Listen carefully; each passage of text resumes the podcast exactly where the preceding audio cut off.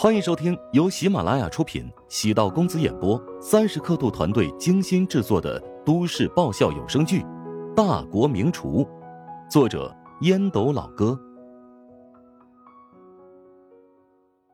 第四十七集。周冲红着眼睛冷笑：“哼，别做梦了吧你！我会听你的。我劝你还是现实一点，想要让你爸回心转意。”必须要从我这边得到认可，难道你就不想拿回信用卡，重新过上之前的日子？只要让我满意啊，你就能拿回自己所拥有的一切。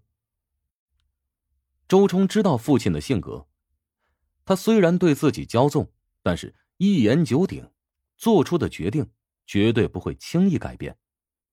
但自己真的要认贼为师？乔治靠近周冲。凑到他身边，低声说道：“我知道你喜欢丁禅，当我的徒弟，每天跟着我就可以朝夕相处。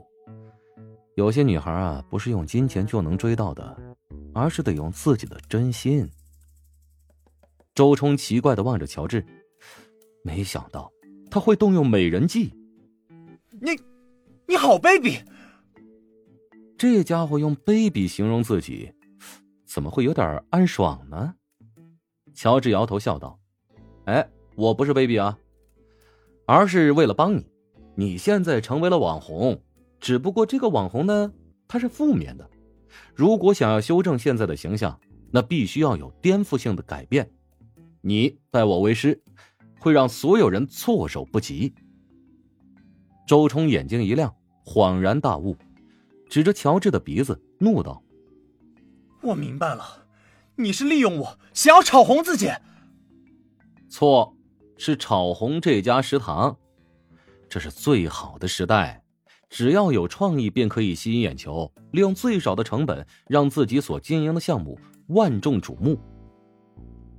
周冲整个人抖了一下，总觉得现在的乔治很可怕呀。他终于意识到自己选择对手选错人了。乔治这个家伙呢，看上去比自己大不了几岁，但是心思沉稳，逻辑缜密，而且诡计百出，宛如修炼成精的老狐狸。乔治见周冲表情阴晴不定，那给你半个小时的考虑时间，然后再做最后的决定，好吧？解铃还须系铃人呐，风波由你而起，解决办法也握在你的手中。乔治朝里面走去。大厅只留下周冲一人。周冲怎么还没走？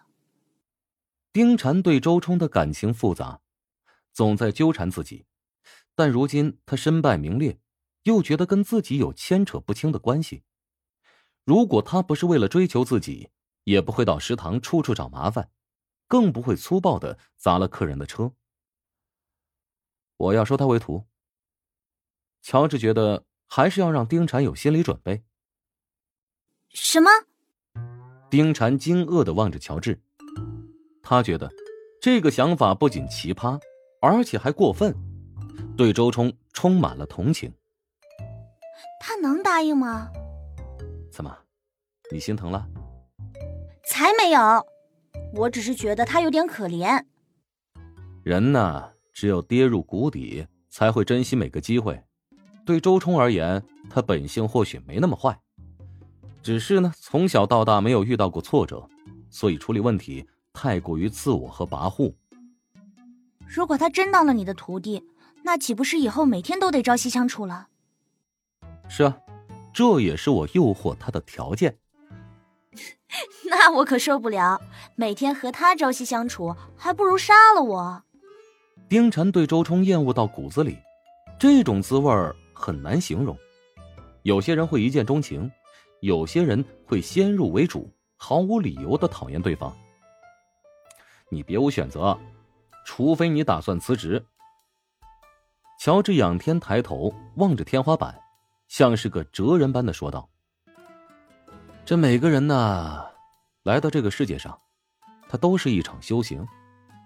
对你而言，周冲是你人生的一场磨砺，而你对他而言呢，何尝不是一个劫呢？”我可不愿意听你讲大道理，但是无论我多么讨厌周冲，我都不会辞职的。丁禅很坚定的说道：“他不能随便离开这里，因为食堂虽然换了主人，但依然有父母的影子在。何况，乔治接下的是一个烂摊子，即使再困难，丁禅也要陪在乔治的身边，绝对不是出于好感或者什么，那只是因为义气。没错，乔治帮了自己那么多，他不能不讲义气啊！啊，就这么抛弃乔治，他做不到。”你是个好同志啊，果然经得起考验。我收他为徒，其实还有其他考虑，对咱们食堂而言是一个不错的机会。机会？丁婵漂亮的眼眸满是狐疑之色。啊，唉，你呀，得忍辱负重。乔治笑着将自己的计划告诉了丁婵。丁婵听完之后恍然大悟。心中微暖，原来乔治并没有完全忽视自己的心情。大厅内，周冲内心在做激烈的斗争，他是一个自尊心很强的人，让他拜乔治为师，比起痛揍他一顿还要难受。但现在，父亲站在乔治的那一边，他也知道父亲的为难之处。乔治和皇城的关系不错。如果皇城改变主意不给机会，那父亲面临巨大的损失，甚至还会破产。周冲还想到了丁禅，如果跟丁禅朝夕相处，或许真的能够让感情升温。拜师算得了什么呢？能让父亲度过危机，让自己恢复名声，让自己距离丁禅更近。周冲安静的一想，好像没什么坏处哈。可恶的乔治，牢牢的抓住了自己的心里啊！周冲走入后厅，低着头，垂头丧气的说道：“我愿意拜你为师。”喉头宛如被鱼刺卡住，难受至极。站在乔治身边的丁禅，眼中露出错愕之色，没想到周冲会态度一百八十度的大转弯。乔治笑了笑，背着手。朝丁禅使眼色，哎，准备好手机，录制拜师现场。周冲猛地抬头，喂，别欺人太甚啊！乔治按了按手，平静的劝说：“没人要欺负你，我刚才就说过了，要帮你改造人设，是吧？你只有低头诚心拜师，才能与之前怒砸轿车的形象产生鲜明的对比。”周冲发现第一次这么屈辱，被乔治压制的服服帖帖，每次想要抱起，都被狠狠的敲了一记闷棍。手机拿过来了，录不录？丁婵的表情很轻松，见乔治收拾周冲，莫名舒坦。我录。周冲内心挣扎许久，终于还是认怂。拜师是学习传统技艺的头等大事，很多传统文化都需要拜师学艺。除了厨艺之外，还有这个戏曲啊、国画呀、中医、武术等等。